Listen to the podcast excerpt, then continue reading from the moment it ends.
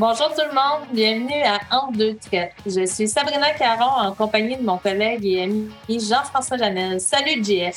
Salut Sabrina, comment ça va de ton côté? Ça va bien? Euh, la saison des réunions est de retour, Jean-François?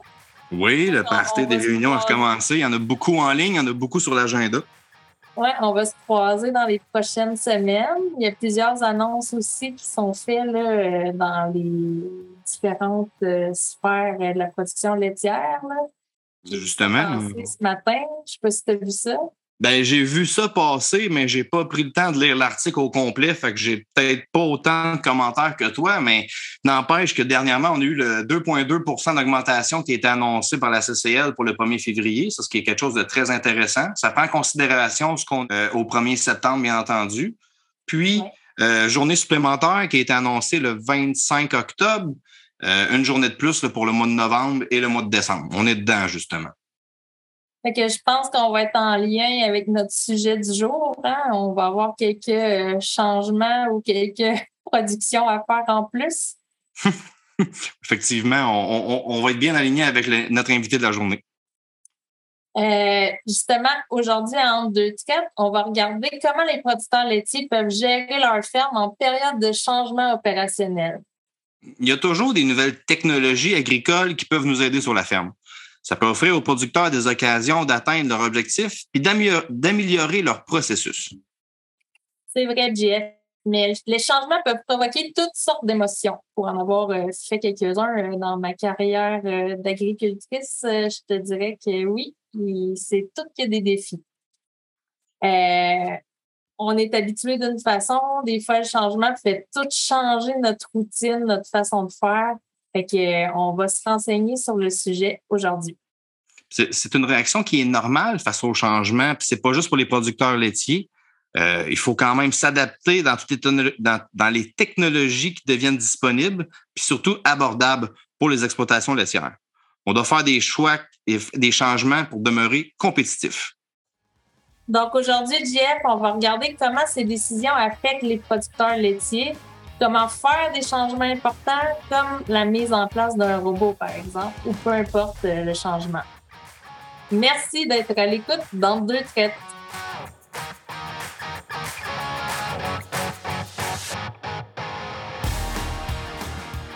Pour cet épisode, notre invité est titulaire d'une maîtrise et d'une licence en économie agricole de l'Université McGill, un doctorat en économie agricole de l'Université du Kentucky il a plus de 17 ans d'expérience en économie agricole pour diverses organisations au Canada et aux États-Unis. Il est maintenant agroéconomiste pour Lactanet. Monsieur Simon Jeté-Nantel, bienvenue à Entre deux traites. Euh, merci de l'invitation. Ça me fait plaisir d'être euh, là euh, avec vous aujourd'hui. Bonjour Simon, merci d'être avec nous. Euh, tu as de l'expérience à transférer les connaissances aux producteurs agricoles, euh, développer des outils d'aide aux décisions. C'est quoi qui t'attirait là-dedans? Ah, en fait, euh, être proche de l'action. Quand j'ai terminé mon, doctorat aux États-Unis, j'avais différents choix. Puis je voulais être proche de l'action, je voulais être proche des producteurs, avoir la chance d'interagir avec les producteurs. Fait que j'ai eu la chance de pouvoir euh, travailler, aller travailler euh, dans l'État du Wisconsin, euh, dans le système qu'on appelle d'extension, de transfert du savoir, système universitaire là-bas. Fait que pour moi, c'est ça qui m'attire. J'aime ça.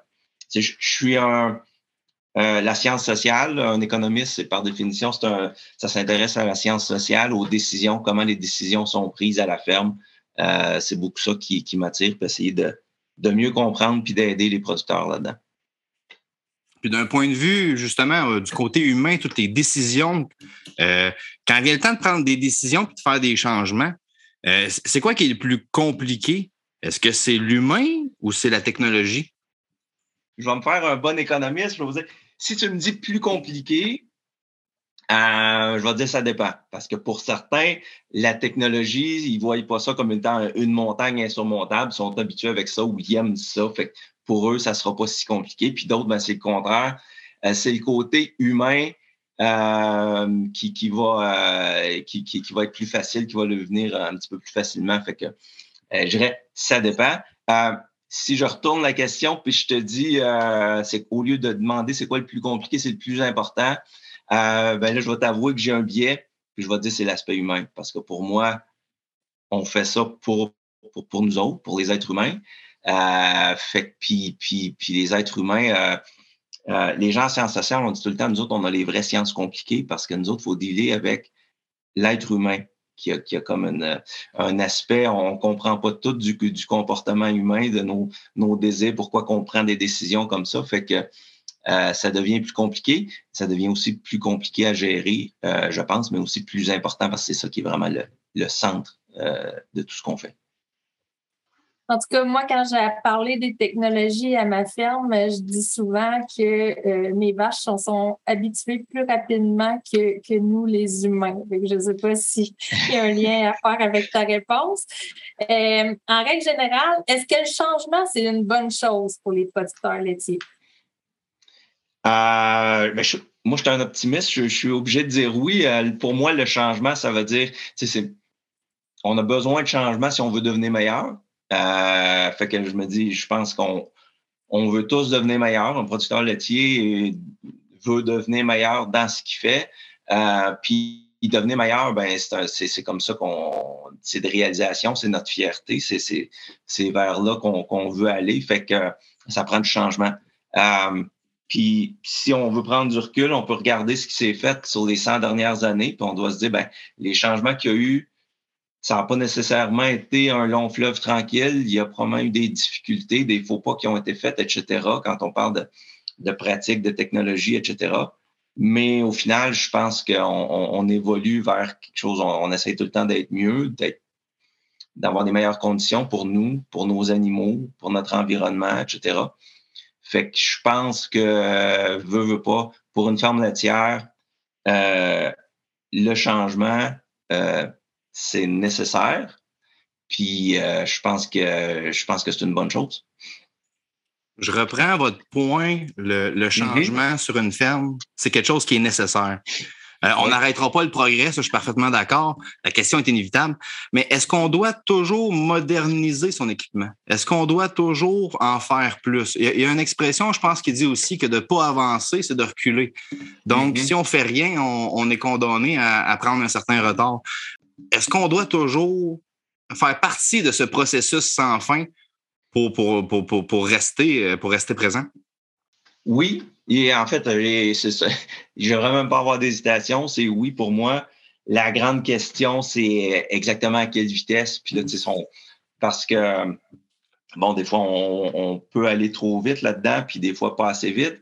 Euh, mais oui, c'est inévitable parce que euh, les systèmes économiques dans lesquels on évolue, puis là, j'inclus autant les producteurs américains que canadiens, que euh, européens, d'autres pays, les systèmes économiques dans lesquels on est euh, sont tous basés jusqu'à un certain point sur un niveau de compétition. puis par définition, euh, on produit du lait, c'est un produit standardisé. donc, si on veut demeurer compétitif, euh, notre, notre, source de compétition, le point sur, lequel, on peut compétitionner, c'est nos, nos, coûts de production. Fait qu'on a, on n'a pas vraiment le choix que d'évoluer pour euh, maintenir nos coûts de production, pour aussi satisfaire des, des, euh, réglementations qui, évoluent. Fait que dans ce sens-là, oui, c'est j'aime pas ça dire inévitable parce que ça ça sonne comme si c'était imposé. Puis oui, jusqu'à un certain point, ça l'est imposé. Puis oui, des fois, on se sent poussé dans le dos. Euh, mais je pense qu'il y a moyen aussi de revirer ça, puis d'être plus optimiste, puis de dire, ben, on a des opportunités, on a des opportunités de s'améliorer, de devenir meilleur, d'améliorer nos conditions. Il euh, faut juste regarder euh, sont où ces opportunités-là, puis c'est quoi les c'est quoi les bonnes opportunités pour nous, pour notre situation. Puis je pense qu'on va en parler de ça un peu, là. Euh, quoi les changements qui sont les plus appropriés pour nous, là, mais euh, oui, c'est inévitable. Puis si on refuse le changement, ben à un moment donné, euh, à un moment donné on, ça se peut qu'on qu'on qu'on qu'on prenne la voie de sortie. L'industrie laitière puis l'agriculture en général, c'est des milieux traditionnelle. On a des méthodes qu'on utilise depuis vraiment longtemps, depuis plusieurs années. en ce qui concerne la mise en œuvre de nouvelles technologies, c'est quoi votre opinion sur euh, la façon dont l'industrie les accueille, je pourrais dire? Est-ce qu'on est du genre en retard, euh, juste à point ou euh, en avance sur en général par rapport au reste du monde, puis par rapport à d'autres industries peut-être? Euh, oui, mais par, c'est une, bonne question. Moi, en tout cas, j'ai pas l'impression. Tu sais, c'est sûr qu'il y a, y a toujours ce qu'on en anglais on appelle un trickle down. Puis tout le temps, les, les, technologies souvent partent de, l'industrie de euh, de l'armée américaine ou de l'industrie euh, militaire, puis ça, descend comme ça. ça il, y a, y a, y a, des recherches qui se font soit dans, dans, dans ces secteurs-là aux universités, puis après ça, ça vient qu'à être applicable euh, dans les différentes industries comme l'agriculture. Je pense pas, euh, on a des grands joueurs dans l'agriculture, là, euh, on parle d'industrie, que ce soit les, les, John Deere ou euh, les, équipements robotisés ou les autres fournisseurs. Je pense que ils sont à l'affût pour amener des solutions puis pour amener la technologie. Là, j'ai eu la chance d'assister à certaines conférences sur, sur la, la technologie laitière moderne. Puis je pense que le nombre de recherches, en fait, ce que, j'en ai retenu beaucoup, c'est que on peut avoir des données sur tout, on peut mettre des, sensors un peu partout, puis on peut avoir énormément de, de données. Fait que je pense pas qu'on soit en retard sur les autres industries. Euh, puis de toute façon, je pense que les producteurs sont habitués depuis, depuis plus d'une centaine d'années à se faire bombarder de nouvelles techniques nouvelles. on pense à la mécanisation, à tout ça, à toutes les différentes approches techniques euh, qui nous arrivent à chaque année. Fait que ça, je pense que les producteurs sont habitués. Comme dans tout secteur, il y en a qui sont qui sont plus novateurs, qui sont plus prêts, qui aiment, qui aiment le changement ou qui en veulent. Euh, certains des projets que j'ai que, que j'ai fait depuis mon retour au Canada, j'ai eu la chance de parler avec certains producteurs il euh, y, en a qui ont des idées, c'est, c'en est presque épeurant. Puis, euh, même pour moi, je trouve que c'est une bonne chose. C'est inspirant. Euh, j'espère juste qu'ils ont des bons conseillers de gestion pour, pour les retenir un peu des fois. mais, mais, mais, mais c'est correct qu'on ait ça. On a des innovateurs. Fait là-dessus, moi, je pense pas que ce soit qu'on soit nécessairement en retard ou qu'on soit vraiment si différent que ça pour adopter la technologie. Euh, dans, tout ce qui est changement, puis l'industrie laitière, la seule crainte que j'ai un peu, euh, c'est au niveau du changement. Euh, j'en parle souvent, là, ceux qui me connaissent un peu, euh, je pense souvent de l'importance des relations humaines, puis des relations d'affaires, puis des capables de gérer cet aspect-là, l'aspect humain. Je vous l'ai dit d'emblée que j'avais un, un, billet de ce côté-là.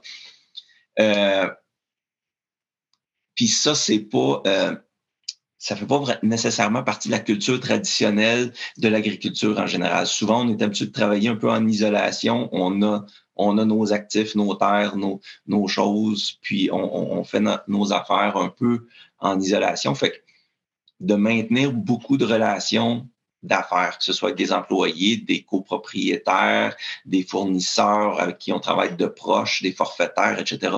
Ça, c'est euh, ça, c'est moins dans notre culture. Puis ça, c'est peut-être un plus gros défi pour l'industrie à s'adapter à ce changement-là parce que je pense que ça va faire partie de la gestion de plus en plus. Euh, les technologies nous amènent certains bons côtés, euh, mais ils vont, je pense, nous forcer aussi à, travailler avec plus de gens en même temps. Puis, justement, on parle de technologie, on parle de gens, on parle de social. Euh, mm-hmm. Vous avez eu la chance de travailler partout en Amérique du Nord. Euh, sans parler de qui, qui est en avance, qui, est au diapason, ou en retard, quoi que ce soit. C'est quoi les principales différences entre producteurs américains et producteurs canadiens qu'on pourrait percevoir euh, dans leur façon de gérer le changement, que ce soit, comme vous parliez, technologique ou euh, humain, le, côté social des changements que tout ça apporte? OK. Um, je à la base, là, moi, je, les, producteurs, on pourrait penser, là, dire les producteurs du, du, Wisconsin ou du Midwest sont, euh, sont en avant parce qu'ils ont, ont tendance à avoir des plus grosses fermes, etc. Mais à la base, je pense pas que la qualité d'entrepreneur, euh, de, de, de, de, de producteur qu'on a soit nécessairement différente. Le contexte économique est complètement différent, ce qui amène un comportement qui va être des, décisions qui vont être différentes. Euh, les Américains n'ont pas de barrière à l'expansion de leurs troupeaux, donc ils, euh, comme on, parlait au début, c'est un peu inévitable. Il faut continuer de s'améliorer. Il euh, faut continuer de compétitionner sur nos coûts. La compétition est peut-être un petit peu plus féroce euh, aux États-Unis, moins réglementée. Euh, donc, il y en a qui sont plus agressifs, peut-être. Euh, j'ai vu des fermes qui, en l'espace de 20 ans, sont passées de peut-être 100, 200 vaches à 2000 vaches. Euh, donc, ces gens-là, c'est des, abonnés au changement. Là. Ils ont passé de, 100, 200 à 500, à 1000 à 2000. donc, donc, ils sont habitués à, ça. Mais le contexte économique fait en sorte que ils n'iront pas vers les mêmes technologies. Euh, quand on parle d'endettement, là, euh, au Québec, c'est normal d'avoir quelque chose comme euh, d'avoir au-dessus de, de, de, 25 000 d'endettement par vache. Là. On parle de 20-25 000 par kilo de quota. Donc, si vos vaches font plus qu'un kilo par jour, ben, ça fait plus que 25 000 de, dollars d'endettement par vache. Aux États-Unis, là, quand on est à du 5 ou voire du 10 000, c'est faut, faut pas dépasser ça. Euh, la, la, la, capitalisation n'est pas nécessairement la même. Fait eux, euh, entre autres, au niveau de la robotique, ils ont eu un retard par rapport au Québec. Le Québec, a adopté la robotique beaucoup plus euh, tôt, en plus grand nombre, euh, parce que c'est ça, pour eux, aux États-Unis, on va essayer d'aller chercher des, des façons de minimiser nos coûts on ne peut pas se capitaliser autant parce qu'on n'a pas un revenu aussi stable, on fait face à des risques, mais on n'a pas de barrière à l'expansion. Fait qu'on va aller chercher beaucoup plus au niveau des technologies qui peuvent nous donner des, économies d'échelle ou qui peuvent nous permettre de sauver sur la main-d'œuvre quand on, quand on a un plus grand troupeau, etc. Fait que c'est plus là que ça va aller. Euh, puis des technologies qui vont nous permettre d'essayer de gérer notre risque un peu mieux parce qu'on sait les, les producteurs américains font face à beaucoup de risques. Fait que euh, dans ce sens-là, ils vont être attirés vers d'autres choses. Sais, euh, eux autres, euh ici, là, avoir euh, des bunkers, nourrir en RTM, là, ça fait longtemps parce que justement, ça nous permet de, de, de, de réduire certains coûts, réduire la, main-d'œuvre pour l'alimentation, etc. Puis on, on, peut appliquer ça à un, plus grand troupeau facilement.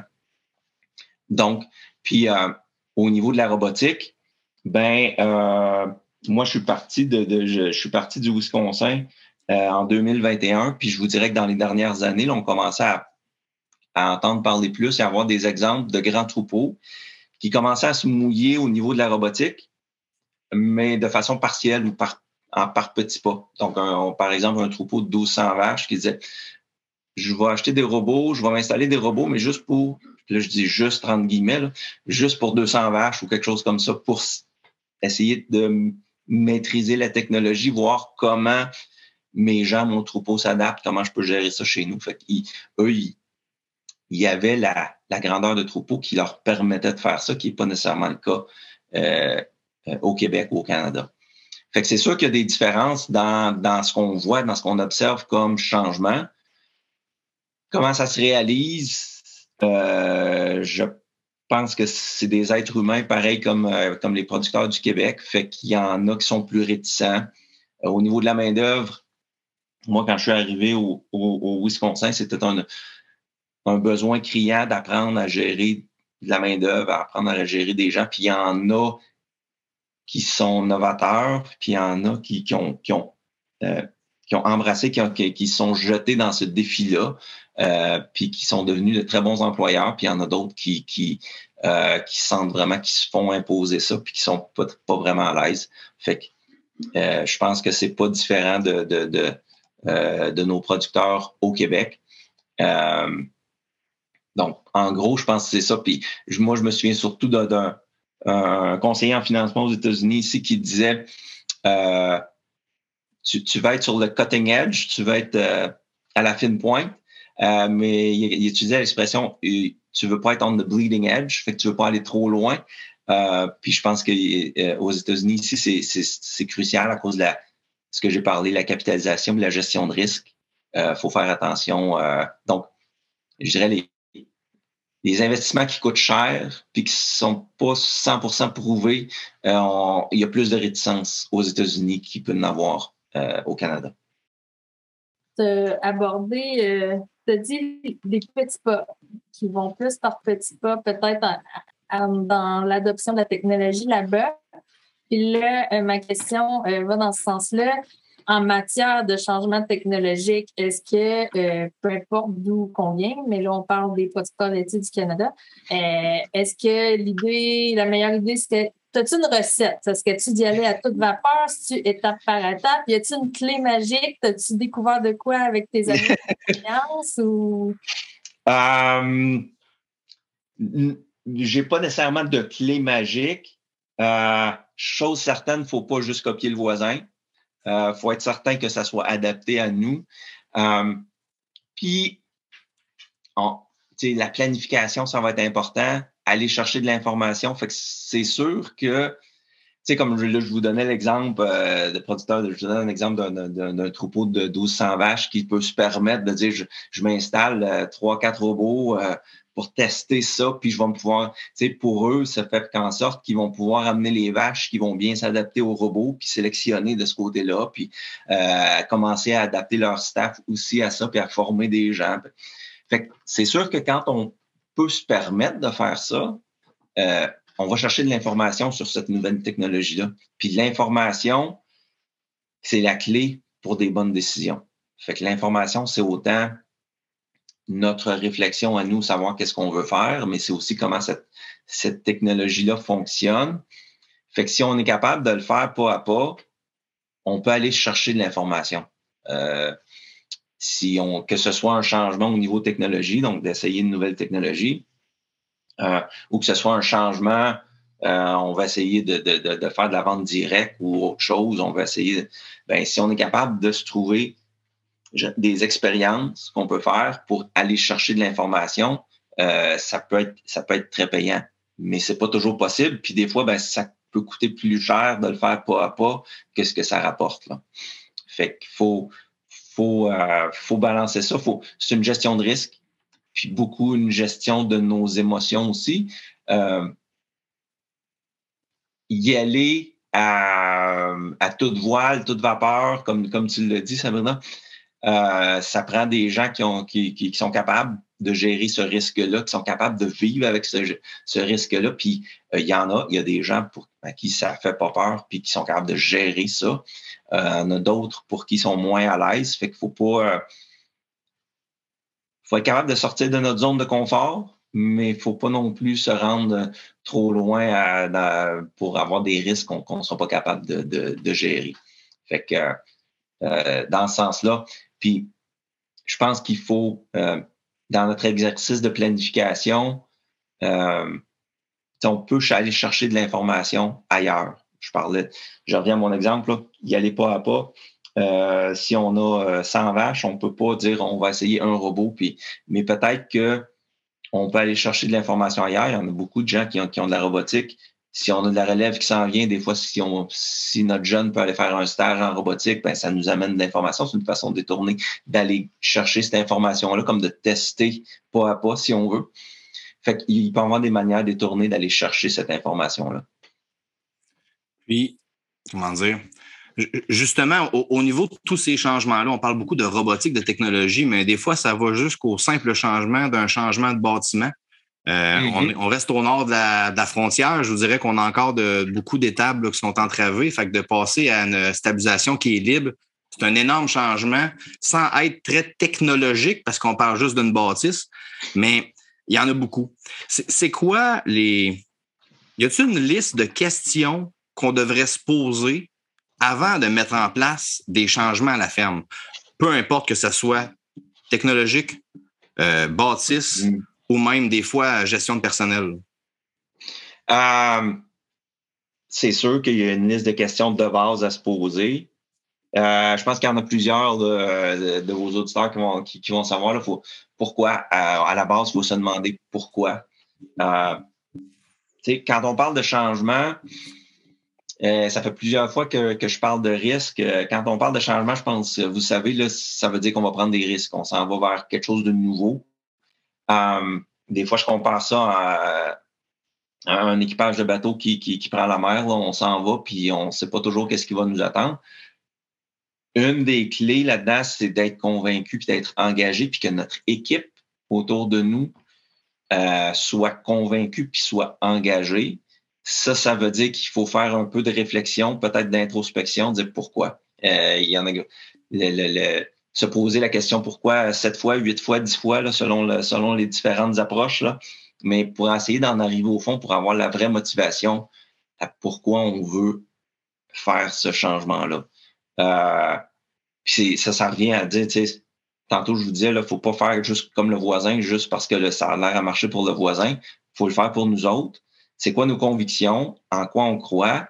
C'est quoi notre type de gestion? Euh, c'est quoi nos forces? Euh, nous, est-ce qu'on est bon avec les technologies? C'est beaucoup une question qui se posait, euh, quand je travaillais ici aux États-Unis, les gens hésitaient entre OK, j'adopte la robotique ou je m'en vais vers un salon de traite? Ben, la question, c'est un peu est-ce que moi, je suis bon à gérer de la technologie, puis peut-être un peu plus de risques financiers, d'investissement, ou est-ce que moi, je suis confortable à dire je vais gérer une force de, de une main-d'œuvre? Je vais faire, je vais avoir cinq, je vais en avoir dix employés, puis je vais être capable de gérer ça. C'est où que je suis le plus confortable?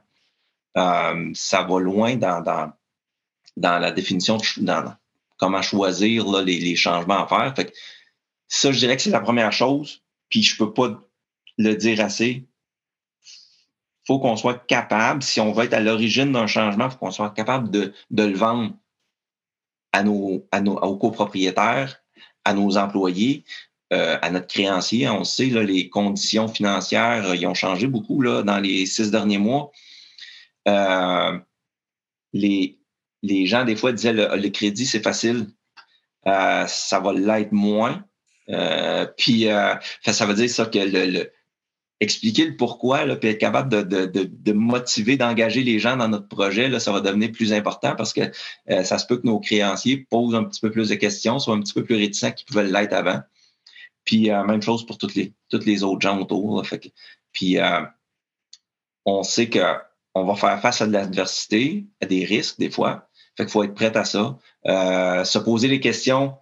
C'est quoi le rôle? C'est quoi les attentes de chacun qui est impliqué là-dedans?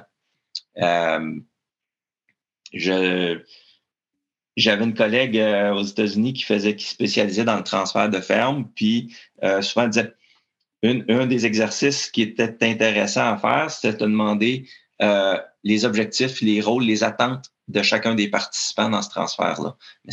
Puis elle dit des fois, on avait des réponses qui n'étaient pas pareilles. Euh, la jeune génération, ça n'a pas les mêmes attentes que euh, la génération en place ou différents membres d'une génération, même ça peut, ça peut être différent. Fait que, tu sais, se poser ces questions-là. Dans ce changement-là, on s'attend à quoi? Pourquoi on le fait? Puis qu'est-ce que l'un va bénéficier de ça? Qu'est-ce que l'autre va en bénéficier? Est-ce que tout le monde y trouve son compte? Euh, puisque pour travailler moins d'heures, faire plus d'argent, être capable de supporter plus de monde, il faut, se poser ces questions-là. Puis ça, c'est à la base. Puis je pense que n'importe qui qui a fait une, euh, planification stratégique connaît un peu ce, ce, euh, genre de questions-là. L'autre chose, penser au risque. Euh, c'est quoi les facteurs de risque? On amène un changement.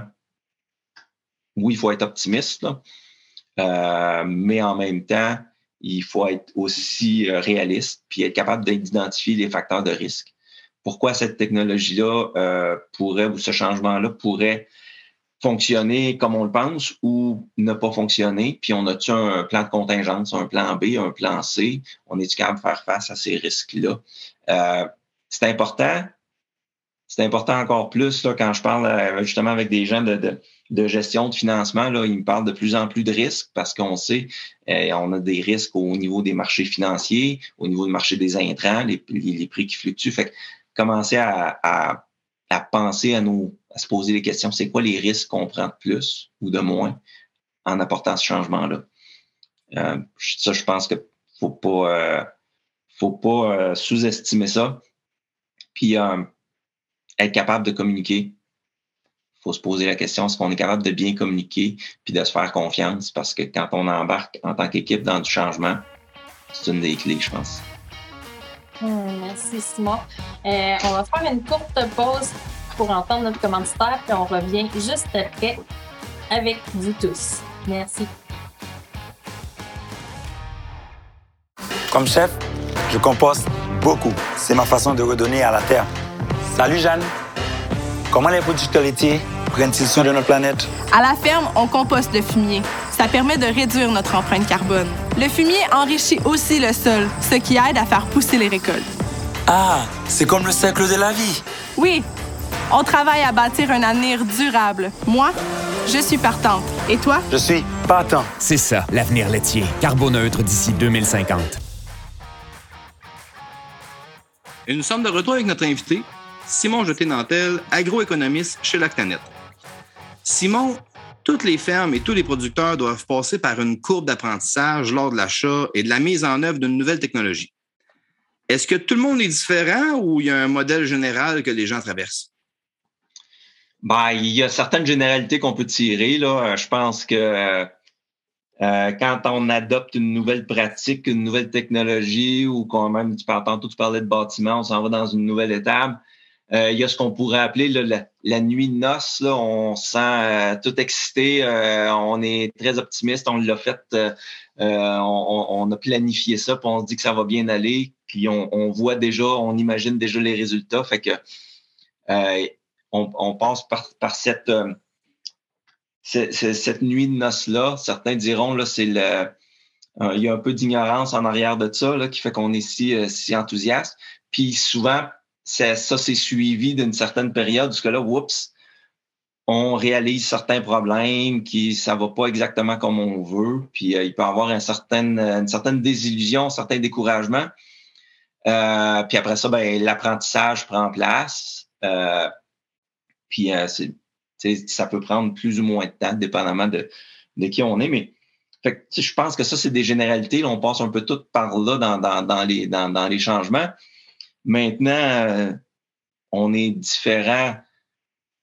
Cette vague-là va être d'une hauteur, d'une ampleur différente selon les gens. Puis je pense que ça dépend en bonne partie euh, jusqu'à quel point on a bien fait nos devoirs au départ, puis des attentes qu'on s'est créées. Euh, des fois, des, fois quand, quand, quand, pour parler d'attente de ce temps-là, des fois, je parle du Canadien de Montréal. Euh, l'année passée, les, les, les, fans étaient pas mal déprimés parce qu'on était parti, on avait commencé l'année avec des hautes attentes, puis finalement, ça s'est pas réalisé. Cette année, on part avec aucune attente. Le club est, est, moyen, puis on trouve tout le monde est très enthousiaste, fait que ça affecte notre, notre humeur. Euh, fait que je pense à les attentes qu'on se crée, euh, puis jusqu'à quel point on est réaliste. Tantôt, je parlais là, de vérifier, euh, de, de, de, se poser des questions sur les sources de risque. C'est quoi, qu'est-ce qui pourrait mal aller là-dedans? Là? On a-tu un plan de contingence? Je pense que ça, ça fait partie de gérer les attentes puis d'être capable de dealer avec ça. Euh, puis euh, certains, certains vont se faire prendre, euh, euh, certains dans, dans, la phase de désillusion, de découragement, certains, certains vont, vont, vont virer de bord. Des, des, des gens qui ont, qui ont sorti les robots de l'étable. On en a entendu, ça, ça arrive euh, aux États-Unis ici, j'en ai vécu au Québec. Euh, ça peut arriver. Euh, des, des, c'est des choses qui arrivent, mais je pense que ça dépend beaucoup de comment on gère les attentes, le stress, le risque. Est-ce qu'on s'est donné les outils pour bien gérer ça? Je pense que c'est la clé qui va faire la, la différence dans cette vague-là. Puis au, niveau émotion, parce qu'on parle beaucoup de d'adaptation au changement, les technologies, l'humain, les bâtisses, tout ça. Mm-hmm. Mais tout ça est connecté intrinsèquement avec notre système économique, c'est des capitaux. Euh, quand on entend, exemple, parler de hausse de taux d'intérêt, l'inflation, puis je rejoins beaucoup d'autres domaines là, dans, dans l'économie, ça génère des stress. Euh, que ça mm-hmm. soit aussi euh, l'adaptation. Des fois, les animaux, il y a une période d'adaptation qui est douloureuse. Euh, qui génère des réformes, puis que ça peut. Euh, c'est pas de la réforme qu'on choisit, si je peux dire ça comme mhm. ça. Ouais. C'est. Puis la, nuit de noces, je suis parfaitement d'accord avec l'expression parce qu'on serait en. Tout, est prêt, ça va être parfait. Puis, oh, oh, on se rend compte de certaines choses parfois. Y, y a-tu des trucs? Y a-tu des choses qu'il faudrait mettre dans son coffre à outils quand on embarque dans un projet de changement pour se prévoir le, côté émotionnel de tout ça? Oui, ben, tu sais, comme tantôt je parlais, là, tu sais, euh, de la motivation, de la planification, euh, gérer de se donner les outils pour gérer le stress puis les risques. Euh, gérer ses émotions là-dedans. on parle d'une vague, là, on, peut être sur un high au départ, puis à un moment donné, whoop, euh, on, se fait prendre une coupe de bad luck, puis là, on se retrouve qu'on est un peu déprimé, puis on peut devenir défaitiste. Une des clés là-dedans, je pense que c'est d'apprendre à se connaître savoir qui on est. Euh, est-ce qu'on a tendance à être euh, trop optimiste? Euh, est-ce qu'on a tendance à être défaitiste?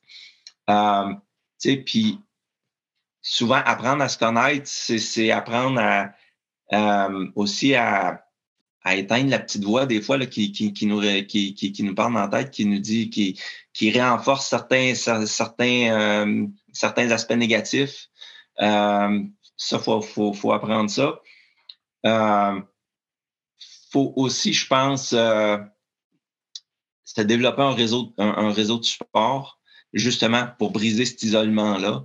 Euh, des fois, là, on peut, on peut avoir l'impression que c'est tout de notre faute puis qu'on fait donc une mauvaise job parce qu'on a eu un mauvais résultat ou, il y a des vaches qui font envoyer à la, à la réforme à cause de, certains changements qu'on a faits, etc. Puis on se trouve donc innocent de pas avoir pensé à ça ou de pas avoir prévu ça.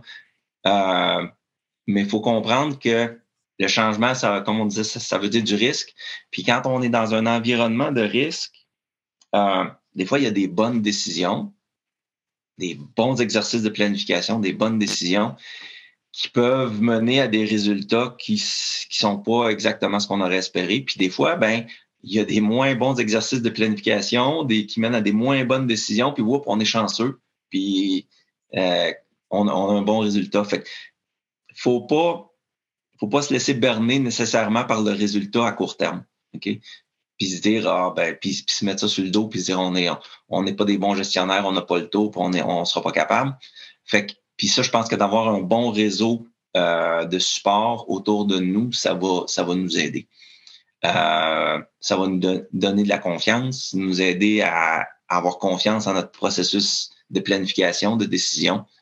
Euh, puis être capable de faire face à de l'adversité.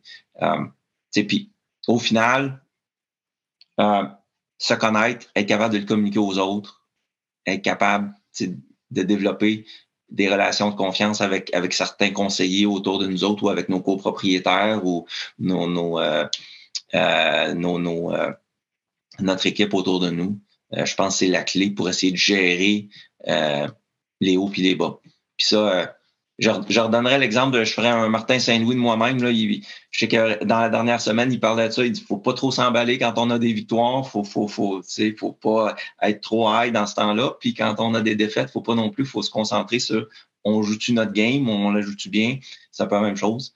Notre processus de décision, est-ce qu'il est, est, est, solide? Est-ce qu'on a les bons conseillers? Est-ce qu'on va chercher toute l'information qu'on peut avant de prendre ces décisions-là? Oui, bon. Ça, ça, ça devrait nous conforter puis nous aider à gérer notre stress. C'est intéressant ce que tu viens de dire. Euh, gérer le changement, ça peut être lourd pour les producteurs, puis il faut être bien entouré. À mm-hmm. quel point, des fois, on a, comme producteur, on a l'impression d'être trop entouré parce qu'il y a plein de monde qui disent plein d'affaires, puis ça ne nous aide pas, pas en tout parce que c'est pas tout le monde qui dit la même affaire. Euh, mm-hmm comment choisir, comment bien s'entourer? Euh, trop, c'est comme pas assez? Y a-t-il des trucs? Ouais. Je pense que c'est vrai ce que tu dis. Des fois, là, il peut y avoir du bruit. Là, de, en anglais, il, y a, du noise, il y a beaucoup de bruit autour, comme euh, une, surcharge d'informations. Euh, oui, de savoir s'entourer puis de développer une relation de confiance. je pense qu'il faut ici aussi comprendre un peu les, les émotions ou les d'où arrivent les gens qui nous donnent l'information. Là. Puis là, mon, mon euh, je pense entre autres quand on fait, on fait des visites de ferme. Quand on fait des visites de ferme, là, euh, moi, si j'ai investi 100 000, 200 000 ou 3 millions dans, dans une nouvelle, un nouvel équipement, une nouvelle bâtisse, peu importe, là, euh, autant je vais être honnête avec moi-même, là, mais ça se peut qu'il y ait une phase de déni, là, que je me dise, que je sois pas prête à dire non, c'était pas un bon move ou ça, c'était pas si bon que ça. Euh, puis, fait faut, faut, comprendre ça. Fait que quand on, si on fait des visites, euh, les gens vont me dire, hey, ça, oui, c'est bon, c'est bon, c'est bon. Il faut comprendre d'où ça vient. Euh, ces gens-là sont peut-être pas prêts à complètement euh, objectif sur la chose. Okay? Puis c'est normal, c'est pas parce que c'est des mauvaises personnes. Ou... même chose, c'est nos fournisseurs, hein, c'est quelqu'un qui quelqu'un qui, qui tu sais, moi, moi j'ai Lactanet sur mon sur, sur, ma chemise aujourd'hui, là. Ben, c'est parce que je suis biaisé, entre autres parce que j'épouse, je, je, crois en ce que Lactanet fait. Mais les faux fournisseurs, ça va être la même chose. C'est pas nécessairement parce que c'est du mauvais monde ou qu'ils veulent euh, euh, ils veulent vous en passer une vite. C'est juste qu'eux, ils croient en leurs produits. C'est ça qu'ils vont vous dire. Qu'il faut, faut filtrer, il faut être capable de filtrer euh, cette information-là. Euh, puis ça peut être bon d'aller chercher des gens à l'externe des fois qui vont moins connaître peut-être votre entreprise, mais qui vont peut-être être capables de vous challenger. Comme je disais tantôt, il y a, il y a des producteurs avec qui j'ai eu la chance de jaser dans les derniers mois où je trouvais qu'il y, avait tellement d'idées. Euh, ce genre de producteurs-là, il faut, peut-être les challenger sur le, réalisme de ces idées-là. Qu'est-ce qui est, vraiment nécessaire, puis qu'est-ce qui va vraiment marcher. Puis d'un autre côté, il y a des producteurs qui sont probablement plus euh, conservateurs, puis qui ont besoin de se faire challenger de l'autre côté, se faire mettre au défi de l'autre côté. Puis ça, ben des gens de l'externe, des fois aussi, ça peut être euh, ça peut être utile de ce côté-là parce que euh, ils seront les, gens qui sont très proches vont vous dire ce que vous voulez entendre des fois. parce qu'ils ont une relation, parce que euh, ils veulent pas trop vous froisser. Des fois, euh, quelqu'un de l'extérieur qui, euh, qui est plus neutre, comme un, un conseiller de gestion, euh, ça, ça, peut avoir l'avantage de, d'amener ça, de vous, de vous mettre au défi euh, d'une façon ou d'une autre, même s'ils connaissent un peu moins les détails peut-être de votre entreprise. Fait que oui, c'est bon d'avoir une équipe. Ça prend une équipe en qui on peut avoir confiance. Euh, donc, l'idée de d'être capable de développer une confiance avec ces gens-là, euh, c'est important. Ça se fait en communiquant, en les écoutant, mais aussi en voyant est-ce que eux vous écoutent, est-ce que eux vous comprennent? Je pense que c'est la job d'un bon conseiller d'être à l'écoute, puis de bien comprendre, puis de servir euh, son client.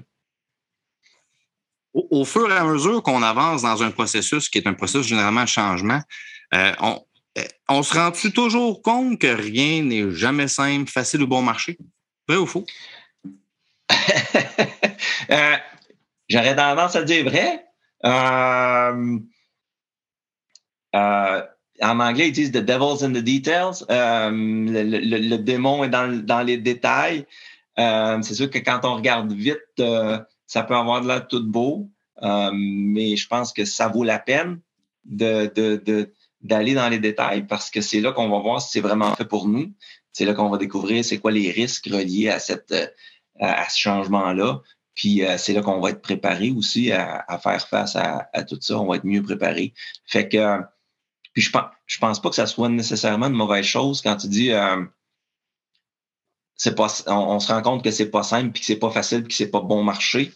ce changement-là, on le fait parce qu'on veut devenir meilleur puis c'est pas toujours facile de devenir meilleur, mais euh, euh, écoute, ça, ça, a une valeur. Il, quand on a une réussite, là, c'est notre fierté. C'est ça souvent qui peut aussi souder notre équipe ensemble, qui va nous rendre fiers, etc. Fait qu'il y, a une, y a une valeur, ça, pas juste économique, euh, pas juste de rentabilité, là, mais il y a toute une valeur humaine à ça. Fait que c'est peut-être normal aussi que ça soit pas toujours simple, puis que ça demande un peu d'effort. Mais c'est pour ça aussi qu'il faut savoir pourquoi on le fait, puis il faut être engagé.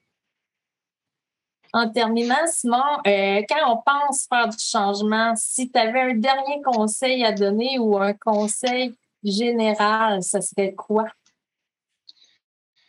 un conseil général, ben, je, vais revenir sur, sur, sur, mon point. Comme je dis, là, je pense que les gens autour de moi commencent à me trouver fatigant. L'aspect humain, le faites-vous pour les bonnes raisons. Avez-vous une équipe en qui vous pouvez avoir confiance? Tu sais, des fois, j'ai malheureusement, j'ai des gens qui me disent Oui, mais les gens sur cette ferme-là, ils ne se parlent pas. Ben, c'est sûr, puis c'est souvent là qu'on. Euh, c'est sûr que ça amène à des conflits, les conflits qui, qui, qui perdurent, puis euh, ça rend les choses beaucoup plus compliquées. Fait que des fois, dans un bon processus de planification, quand on se pose des questions, pourquoi qu'on veut faire un tel changement, pourquoi que ce soit un transfert des nouvelles bâtisses ou engager du monde, ou euh, pourquoi qu'on veut le faire, que ça va être quoi les attentes de chacun, les rôles de chacun, est-ce que tout le monde y trouve son compte? Des fois, au travers de ce processus-là, ça se peut qu'on se rende compte que euh, c'est pas tout le monde qui le voit de la même façon, que l'un, il voudrait avoir euh, il voudrait avoir plus de temps, l'autre, il veut le faire parce qu'il veut prendre d'expansion, l'autre. Fait que puis des fois, ben, euh, puis j'ai des exemples qui me viennent en tête. Des fois, juste d'accepter, de dire, OK, peut-être qu'on est mieux de partir chacun de notre côté. De, il y en a un qui reprend l'entreprise laitière, l'autre qui repart d'un autre côté. Des fois, c'est peut-être plus simple que d'amener, de forcer un changement. Euh, donc, l'aspect humain, euh, c'est ce qui est le plus important. Puis pour moi, là, souvent, je vois des, belles photos de famille, là, que ce soit dans Terre de chez nous, dans d'autres magazines, de gens qui ont, qui ont mis en place un changement. Puis tout le moins, ils nous donnent l'impression d'avoir une équipe soudée. Là, puis je me dis, c'est ça que ça devrait faire. Un, changement, c'est un défi. Ça amène à une réalisation, hein, à de la fierté, puis ça devrait être capable de souder votre équipe. Mais pour ça, ben, faut que l'aspect humain ait été bien pris en compte. Parfaitement d'accord. Simon, ce fut super intéressant euh, d'échanger avec toi. Un énorme merci pour ta participation en deux traites. Euh, merci à toi. Ah, merci à vous. Ça me fait toujours plaisir de, pouvoir parler aux producteurs puis de les écouter aussi. Euh, j'ai eu plusieurs bonnes conversations au cours des derniers mois, puis je remercie tous les producteurs qui ont pris le temps de me parler.